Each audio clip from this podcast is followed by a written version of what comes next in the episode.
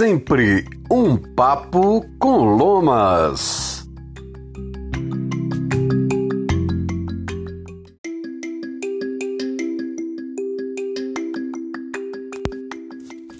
Muito bem, como você está? Tudo bem? Tudo bom? Olha, hoje eu tenho mais uma vez, com muita gratidão, né? mais uma vez agradecendo a disponibilidade, a bondade. Esse que é um, uma pessoa que veio para marcar mesmo a minha história. Né? Eu tenho lido muito do que ele publica, tenho assistido algumas lives, fiz constelação familiar com ele online, participei de constelação também é, grupal com ele, já falei isso inclusive em outro podcast com ele, Alex Possato. Vai continuar falando comigo, com você, sempre um papo com Lomas, com Alex. Medo, pandemia. Eu queria saber, é, a pandemia causou mais males do que o medo da pandemia? E é com Alex Possato que a gente vai continuar aqui no Sempre um Papo com Lomas.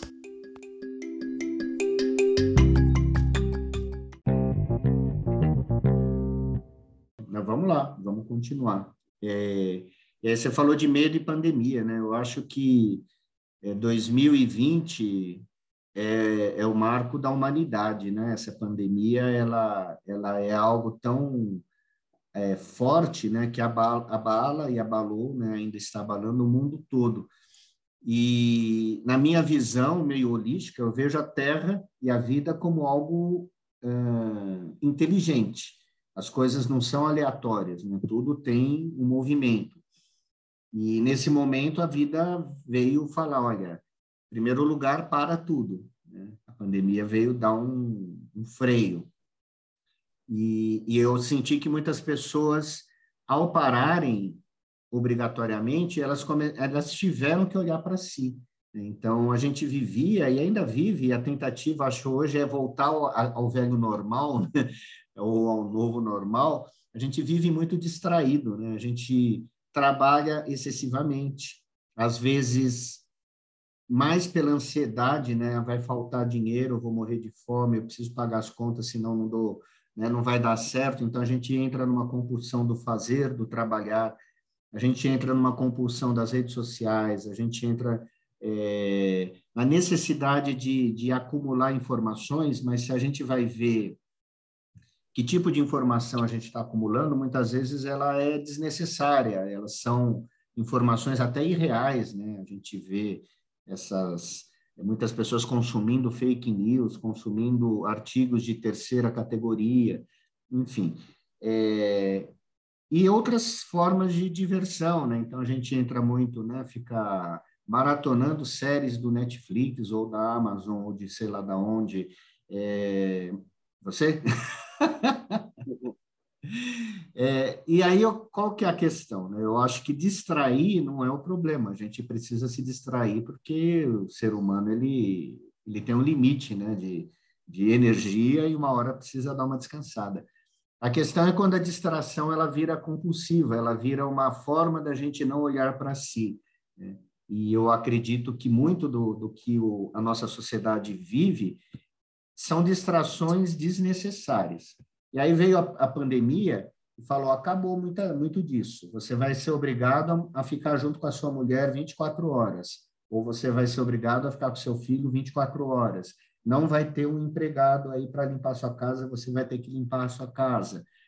É, o seu trabalho pode acabar ou acabou, como foi né, para muitos, inclusive para mim, né, de março de 2020 assim para frente, eu não tinha cliente, acabou o dinheiro, assim, a entrada de dinheiro. Então, cada um teve que viver o seu medo, né? Além de tudo, a, a questão da doença, né? Que era um mistério. Essa doença vai matar todo mundo, né? Eu lembro que eu estava em São Paulo e, e, durante uma andança aí, nos dias que podia sair, eu passei sobre a 23 de maio, que, para quem não conhece, é uma avenida expressa, né? Uma, uma pista expressa, e não tinha um carro, né? Parecia o, o fim do mundo, parecia aqueles filmes do depois da bomba atômica, né? acabou tudo. Então dava uma sensação, São Paulo sem barulho, né? sem é, só os barulhos, às vezes, de uns pássaros. Então, dava uma sensação bem tétrica, e eu acho que isso provocou o medo da morte. Né? Além disso, muitos de nós tivemos doenças, perdas familiares. É... Só que, em sentido terapêutico, né, o medo, ele, o medo ele é uma defesa do organismo para algum tipo de ameaça real. Então, se nós estamos passando uma ameaça real, né, tem um leão na minha frente que quer me comer, é natural que eu vá, vá ter medo. É, se tem a fome, né, uma possibilidade de eu realmente morrer de fome, ficar fraco, né, enfim, tenho, tenho medo, né, disso. É, a grande questão é, na pandemia, embora tivesse um problema que a gente podia, de certa forma, controlar com isolamento no começo, não havia um perigo tão real. Era um perigo invisível, imaginário. Isso lidou muito com a nossa, é, com as nossas projeções. Né? lidou muito com os medos que a gente já carrega, tanto os nossos quanto os da nossa família. Então, às vezes a gente vem de um pai e uma mãe hipocondríacos, pessoas com muito medo, né, por razões mil, né, enfim, não importa. E aí tudo isso vem à tona de uma forma irreal. Né? É, os grandes medos que a gente tem, eles, eles só têm sentido quando realmente a gente está numa situação de ameaça prática. Quando não tem essa ameaça, e a gente já fez todos os, os mecanismos possíveis né, para se preservar, em tese, uma mente consciente conseguiria se desviar, é, deixa olhar para outro lado. E esse foi o grande desafio. Né? Eu acho que ainda continua sendo é, das pessoas perceberem que nós vivemos numa sociedade amedrontada artificialmente. Né? A gente vive o medo do, do assalto, o medo do, do acidente de trânsito, o medo da doença invisível, o medo de passar fome, o medo de não ter dinheiro para pagar as contas. E, além disso tudo, tem, um, é, tem uma orquestração da mídia, né, dos, dos vários setores de serviços e de produtos, para vender uh, produtos e serviços que possam te afastar dos medos ou te dar uma certa garantia de, de paz. Né? Aí, de novo, eu falo das questões de distração. A distração ela é vendida como um, um doril, né? um remédio para você esquecer por, por um, alguns momentos os medos que você tem.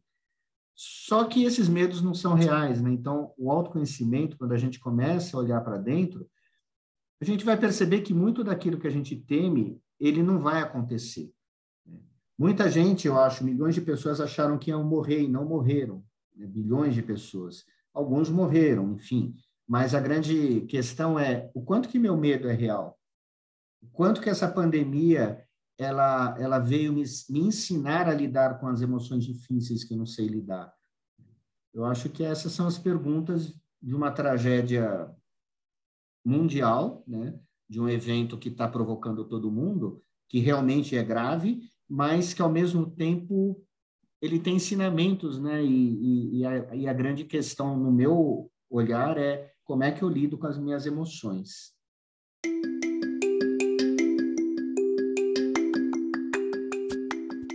Sempre um papo com Lomas.